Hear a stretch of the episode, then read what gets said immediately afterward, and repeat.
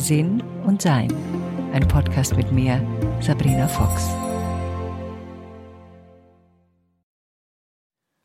Eine eigene spirituelle Praxis zu entwickeln, damit wachsen die meisten von uns wahrscheinlich nicht auf. Oder es gibt eine religiöse Praxis. Also man geht in die Kirche am Sonntag, das war bei uns so.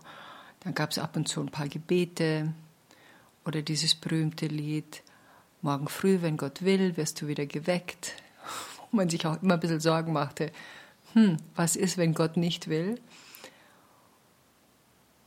Und äh, so fragen wir uns manchmal, obwohl wir so viele Gewohnheiten und Rituale haben, dass dies so ein bisschen erstarrt ist vielleicht. Jetzt haben ja einige von uns eine spirituelle Praxis, die oft mit dem Meditieren einhergeht. Also für mich ein enorm wichtiger Faktor, wobei es nicht darum geht, dass ich über Kreuz sitze, unbeweglich und mich an strenge Regeln halte, sondern meine Meditationen waren immer schon sehr fließend.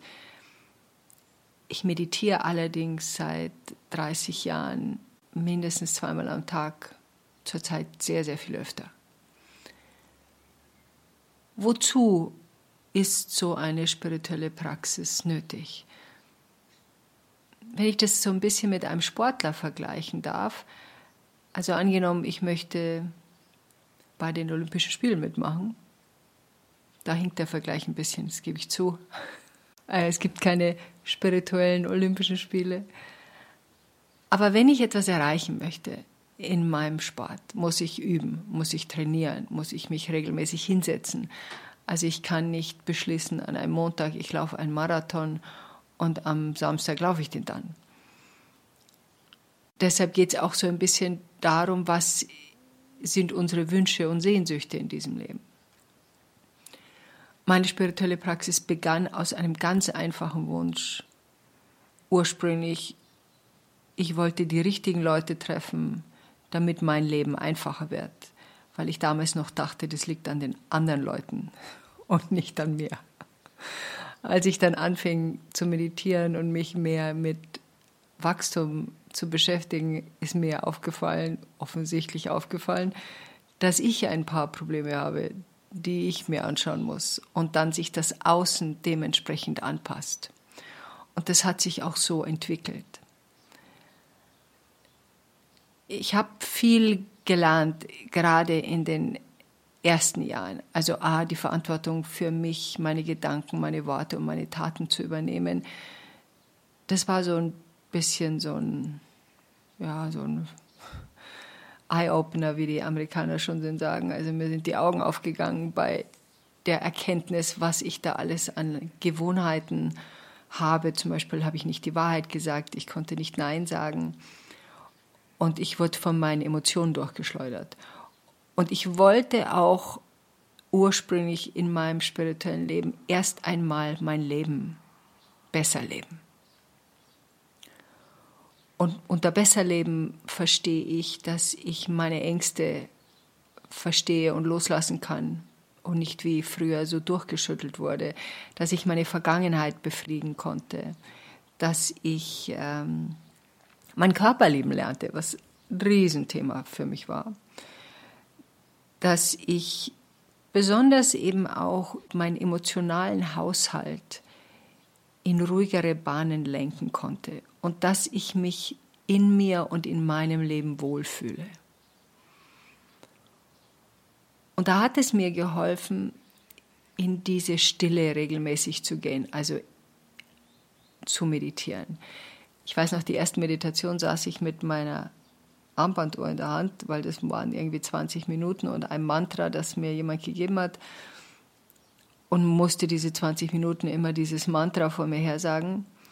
Und das war am Anfang eine Katastrophe. Also ich bin dauernd abgeschwiffen. Ich war, ich habe alle zwei Minuten auf die Uhr geschaut, wo ich gedacht habe, um Gottes Willen, diese 20 Minuten müssen endlich mal vorbei sein.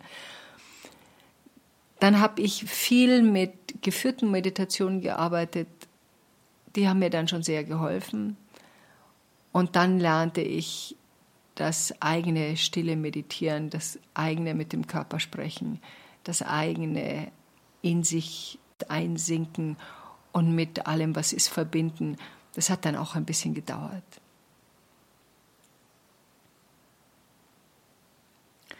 Mir ist auch aufgefallen, dass die spirituelle Praxis sich ändert und mit den Jahren immer wieder Richtungswechsel fast hatte.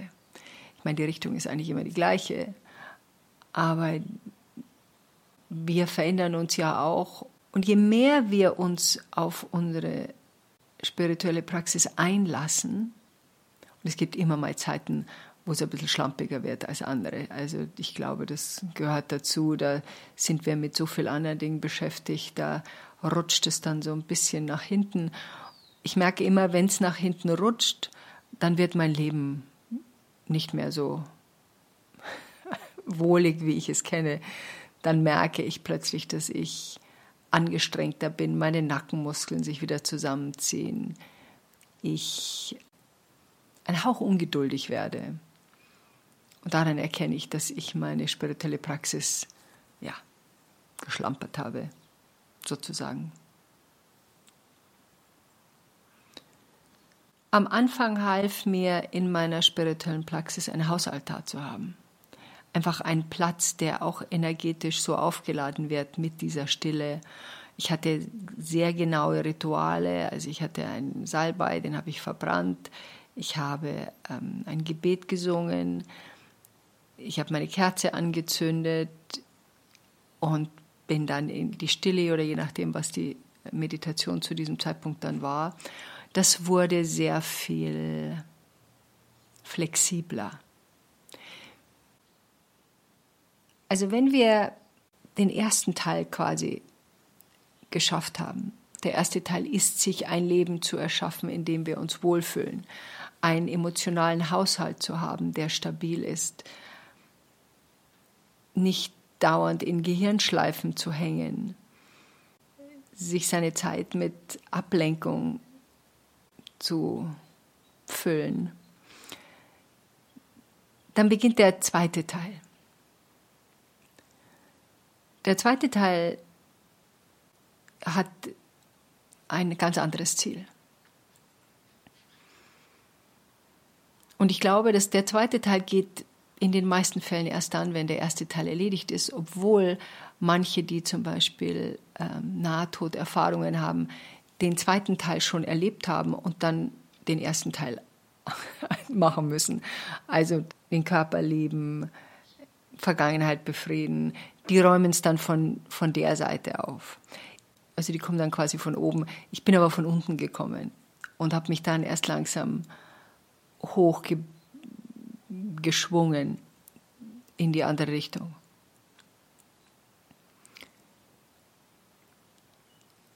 Es kommt auch immer darauf an, was wir wollen und was unser Seelenwunsch ist eigentlich in diesem Leben. Und meins war von Haus aus relativ klar, wo ich merkte, in welche Richtung ich mich bewege, merkte ich, dass ich wach sein will.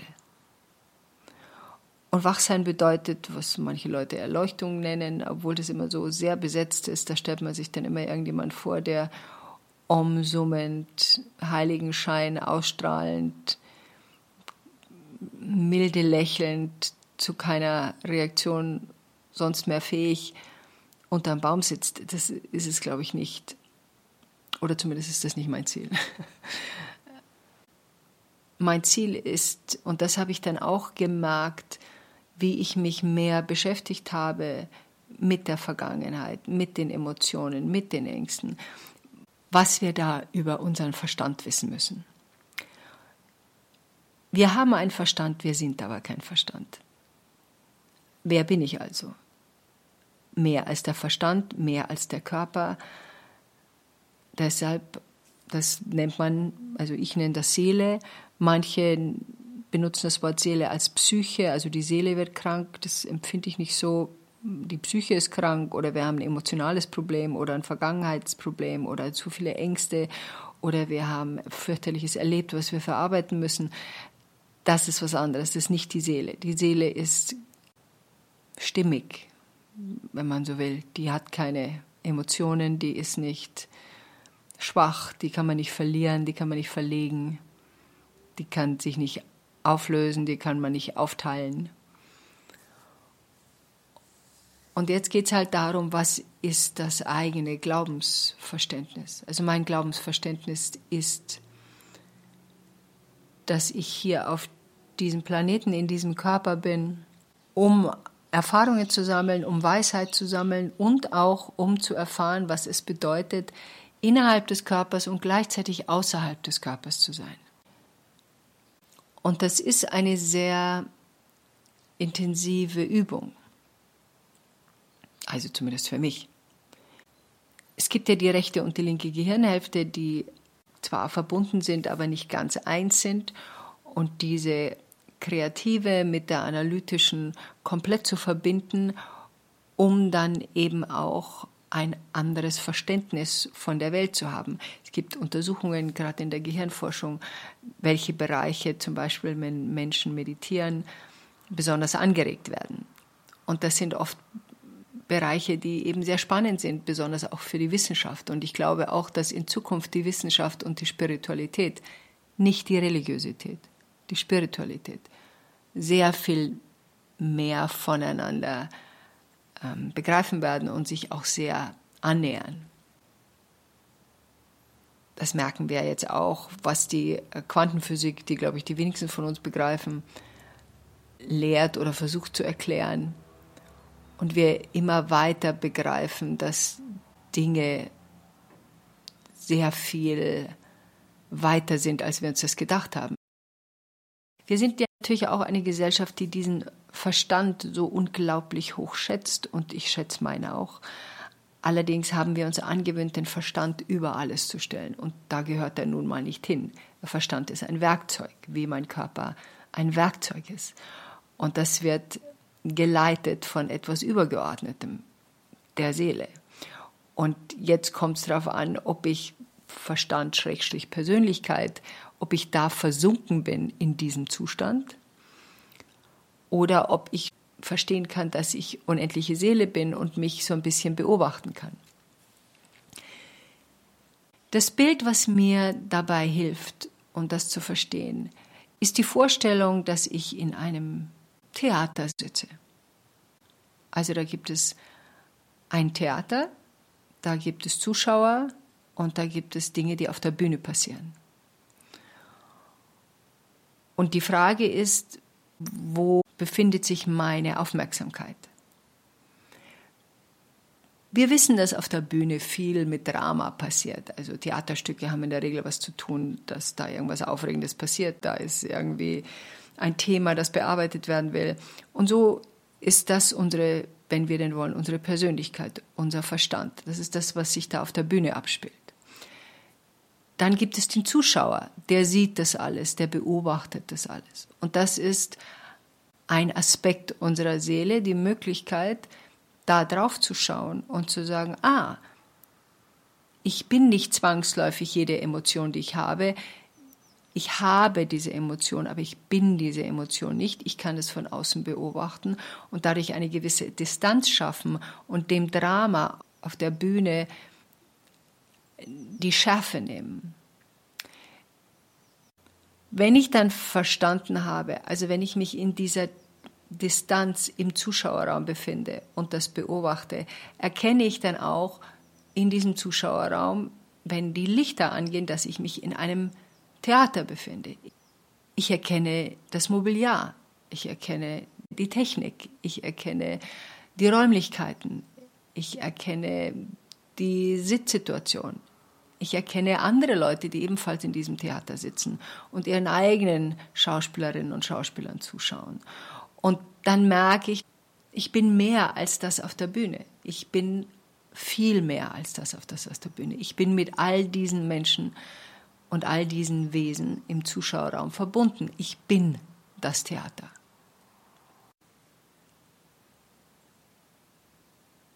Die spirituelle Praxis ist individuell. Und das ist auch notwendig, weil wir unserem eigenen Körper, unseren eigenen Seelenhausaufgaben und unserem eigenen hm, ja, Ziel. Ziel benutze ich so ungern, aber wo wir, ja, es ist wahrscheinlich doch eher ein Ziel, wo wir hinkommen wollen. Meine spirituelle Praxis zurzeit ist sehr intensiv. Also in dem Moment, wo ich aufwache, rekonstruiere ich sofort meine Träume. Ich habe sehr viele Träume. Deshalb bleibe ich immer noch eine Weile liegen und schaue, was, woran ich mich noch erinnern kann. Gibt es da irgendwas, was mir gesagt wird? Gibt es da irgendeine Information drin? Dann meditiere ich. Ich meditiere im Liegen meistens.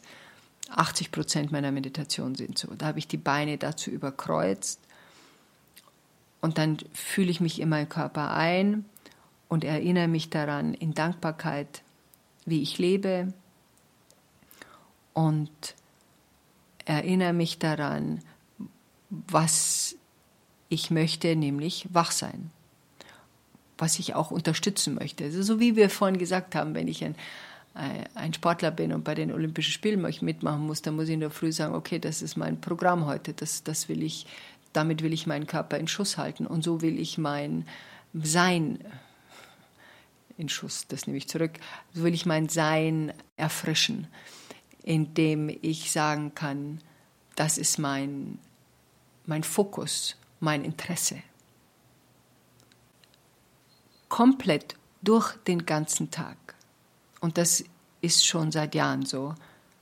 Beobachte ich mich gleichzeitig mit dem, was ich tue. Also ich bin gleichzeitig auf der Bühne wie im Zuschauerraum. Das ist ein sehr selbstverständlicher Weg geworden, wie ich mich betrachte. Von innen und von außen. Die nächste Stufe, wenn man so will, ist die, in der das Innen und das Außen verloren wird ich erspüre mich dann nicht mehr als Sabrina und ich beobachte mich dann auch nicht mehr, sondern das ist eine Art des ja, Auflösens. Da erspüre ich ein wirklich wundervolles Schwingen. Das ist keine Emotion, sondern eher ein Einsinken in etwas Wundervolles. Und da gibt es nur noch waches, elegantes Sein. Und dieses Gefühl bekomme ich in dieser Intensität nur in manchen Meditationen. Also ich erspüre und weiß, dass es die Möglichkeit gibt, dieses Gefühl wieder dann mitzunehmen, in das Innen und Außen erspüren und gleichzeitig dieses Gefühl zu haben ich weiß nicht, wie lange das dauert, da werde ich wahrscheinlich eine Weile damit beschäftigt sein oder vielleicht passiert es morgen. Das sind ja diese spannenden Momente, in denen man nicht weiß, wann bei einer Entwicklung und einem Wachstum der nächste Schritt passiert und dann auch wirklich klickt. Manchmal, wenn ich diesen Zustand erreichen will und merke, da komme ich nicht ganz hin, dann stelle ich mir vor, dass ich mich von oben betrachte. Das ist auch ein sehr interessanter Zustand, aber nicht der, den ich erlebe und kenne und den ich gerne weiter vertiefen möchte. Trotzdem ist es ein anderer und ebenfalls sehr wichtiger Zustand, weil du damit dich quasi von oben betrachtet noch mehr Distanz in dein Sein bringen kannst. Also das heißt, es gibt mehr Überblick, wenn man so will. Und da stelle ich mir dann so vor, dass ich meinen Körper verlasse, nach oben entweiche, mich da noch so ein bisschen wahrnehme und dann schaue, was passiert in dieser Weite. Wenn wir diese Weite zulassen, passiert sehr viel. Also wenn unser Verstand ruhig wird, dem kann man auch bitten, dass er ruhig wird, mit dem kann man reden, den kann man auch sagen, dass es jetzt eine Pause braucht, das macht er in der Regel auch. Und wenn man sich dann erlaubt, das, was sich hinter diesen geschlossenen Lidern abspielt, nur zu beobachten, da gibt es manchmal Dinge, die sich zeigen, innere Bilder, die sich entwickeln und dem auch zu vertrauen, was sich da zeigt und was da mitgeteilt wird. Das ist einfach noch einmal eine tiefere Ebene des Bewusstseins, in der unsere Intuition sehr viel stärker von uns empfangen werden kann, wenn wir denn diese Stille zulassen, wenn wir erlauben, dass Informationen reinkommen, die nicht von unserem Verstand gesteuert werden. Und unser Verstand ist ja der Meinung, er weiß alles super gut und manches weiß er auch wirklich sehr gut, aber bei manchen fehlen ihm einfach die Informationen. Und da kommt eben dieses tiefe innere Wissen hoch. Zum Beispiel habe ich ja meine Ernährung umgestellt und fühlte mich schwach. Und natürlich braucht der Körper ein bisschen Zeit, bis er sich umstellt, aber ich wollte ihn natürlich auch unterstützen. Und so habe ich dann in dieser Phase gefragt, was brauchst du von mir? Und da kam sofort hoch, dass ich in der Früh vier Gläser Wasser trinken soll, weil mein Körper die meiste Flüssigkeit spät nachmittags oder abends kriegt und eben in der Früh einfach zu wenig hat. Das ist jetzt heute mein dritter Tag, wo ich das mache und das funktioniert sensationell. Das wundert mich nicht, weil ich kenne das, wenn mein Körper mir sagt, was er braucht und ich das tue, dann funktioniert es wunderbar. Und so lernte ich zu vertrauen und vertraue, was da an inneren Informationen kommt. Ich vertraue meiner eigenen Weisheit. Und der Tag geht so, dass ich immer wieder schaue, was möchte ich jetzt tun? Was will mein Körper? Braucht es Stille? Und ich merke sofort, wenn ich etwas tue, wo ich zu viel tue oder zu schnell etwas tue, ich habe erst vor kurzem die Langsamkeit entdeckt, dass sofort mein Körper mir ein Zeichen gibt, das ist zu schnell. Dann höre ich auf. Dann warte ich. Dann gehe ich in die Stille. Das ist für mich ein sehr interessanter Weg. Für manche mag das enorm mühsam sein oder anstrengend oder wozu denn, wenn alles nett läuft. Und ja, es läuft alles nett, aber nett, nett reicht mir nicht. Ich möchte, ich möchte diese Verbindung verstehen und leben, die ich weiß existiert, die ich in bestimmten Bereichen spüre, aber eben noch nicht in diesem Zustand erspüre, wo ich weiß, dass es geht. Ich möchte einfach so viel wie möglich, so ein bisschen passt es dann wieder zu einem olympischen Sportler und einer olympischen Sportlerin. Ich möchte einfach so viel wie möglich da zu erleben, weil mir macht es auch Spaß, diese Erforschung. Mir wäre es wahrscheinlich auch zu langweilig, wenn ich nicht weiterhin in eine Erforschung gehen könnte ja, zu schauen, wohin mich das führt. Rückblickend stelle ich fest, dass mein Leben sich zu einem enormen Vorteil verändert hat. Also ich habe die Erfahrung gemacht, und das ist auch etwas, was man jemand selber erfahren muss, dass alles, was ich durch meine eigene spirituelle Erforschung erfahren habe, mehr, mehr Wohl Fühlen erschaffen hat. Und natürlich dann damit auch meine Umgebung, denn ich bin ja auch weniger angestrengt, weniger gestresst, weniger genervt, weniger äh, judgmental, weniger kleinlich. Einfach weil ich das selber nicht mehr bin und wir sind ein elektromagnetisches Feld, also wir strahlen das ja auch dann aus und dementsprechend reagiert unser Umfeld drauf. Also wir sind dann Ruhe und nicht Hektik. Das ist auch mein Wunsch, Ruhe zu verbreiten. Nur die kann nicht von außen verbreitet werden, die kann nur angeregt werden, die müssen wir schon selber finden. Und da ist auch die große Herausforderung bei der spirituellen Praxis, dass wir unsere wirklich eigene erforschen. Ich habe gerade eine E-Mail bekommen von jemandem, der geschrieben hat, er hat jetzt so und so gefunden und so und so ist das einzig Richtige und, und ähm, die weiß das jetzt ganz sicher und so und ohne so und so geht es nicht. Ja, wenn ihr das jetzt hilft für diese Zeit, dann ist es ihre Entscheidung.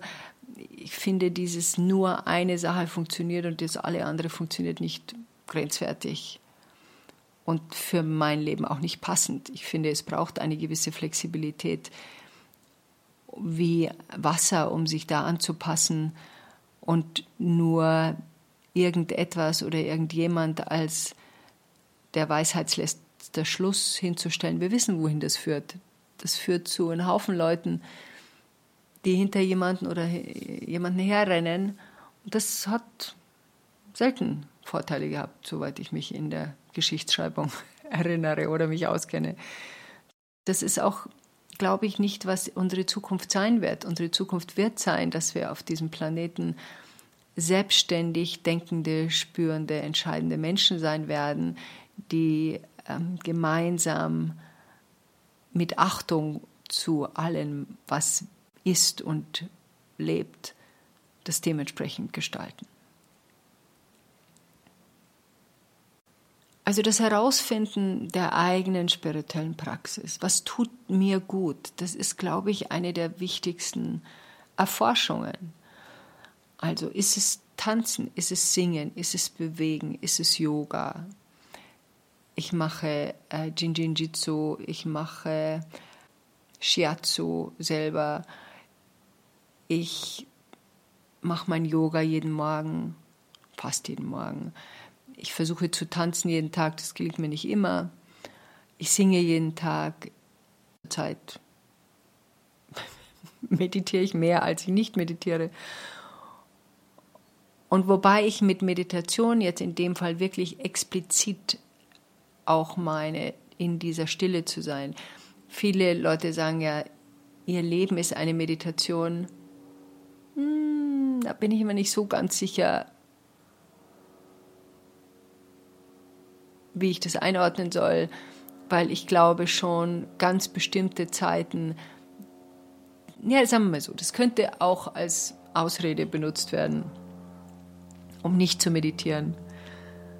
Das muss natürlich jeder selber entscheiden, ob es wirklich so ist, dass man in diesem stille Zustand sein kann. Aber das bezweifle ich schlichtweg, wenn man mit Menschen zusammensitzt und sich austauscht. Und da ist Meditation nun wirklich sehr schwierig, weil die Stille schlichtweg nicht stattfindet da drin. Also deshalb ist es, glaube ich, technisch eigentlich schon gar nicht möglich, in der Art, wie ich das Wort Meditation verstehe,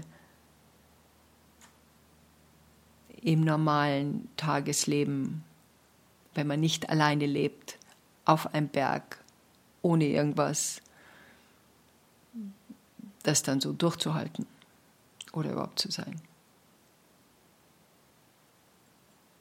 Gerade in den Zeiten, wenn wir uns angestrengt fühlen, ist die Stille das wichtigste Mittel, um uns runterzufahren zu wissen, was wir brauchen, damit wir uns beruhigen können. Und vielleicht ist es ja so eine interessante Übung für dich. Weißt du, was du brauchst, damit du dich herunterfahren kannst? Und Achtung, herunterfahren heißt nicht, dass ich mir eine neue Serie von hinten bis vorne anschaue.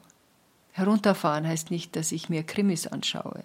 Herunterfahren heißt nicht, dass ich exzessiv irgendetwas tue. Herunterfahren ist, dass ich in der Lage bin, meine Emotionen, meine Hektik, mein Herzschlag im klaren Dasein runterzufahren. Das ist keine Flucht. Wenn ich merke, ich will mich ablenken, von was will ich mich ablenken? Wenn wir uns hineinlenken in uns selbst, sind wir nicht abgelenkt, dann sind wir präsent, dann sind wir da. Wir spüren unseren Atem. Und Atem ist wunderbar, um in den Moment zu kommen. Wir sind präsent und nicht abgelenkt. Zwei verschiedene Worte, zwei verschiedene Zustände. Wenn wir begreifen, was wir tun, können wir, wenn wir denn wollen, auch Dinge verändern. Enjoy life.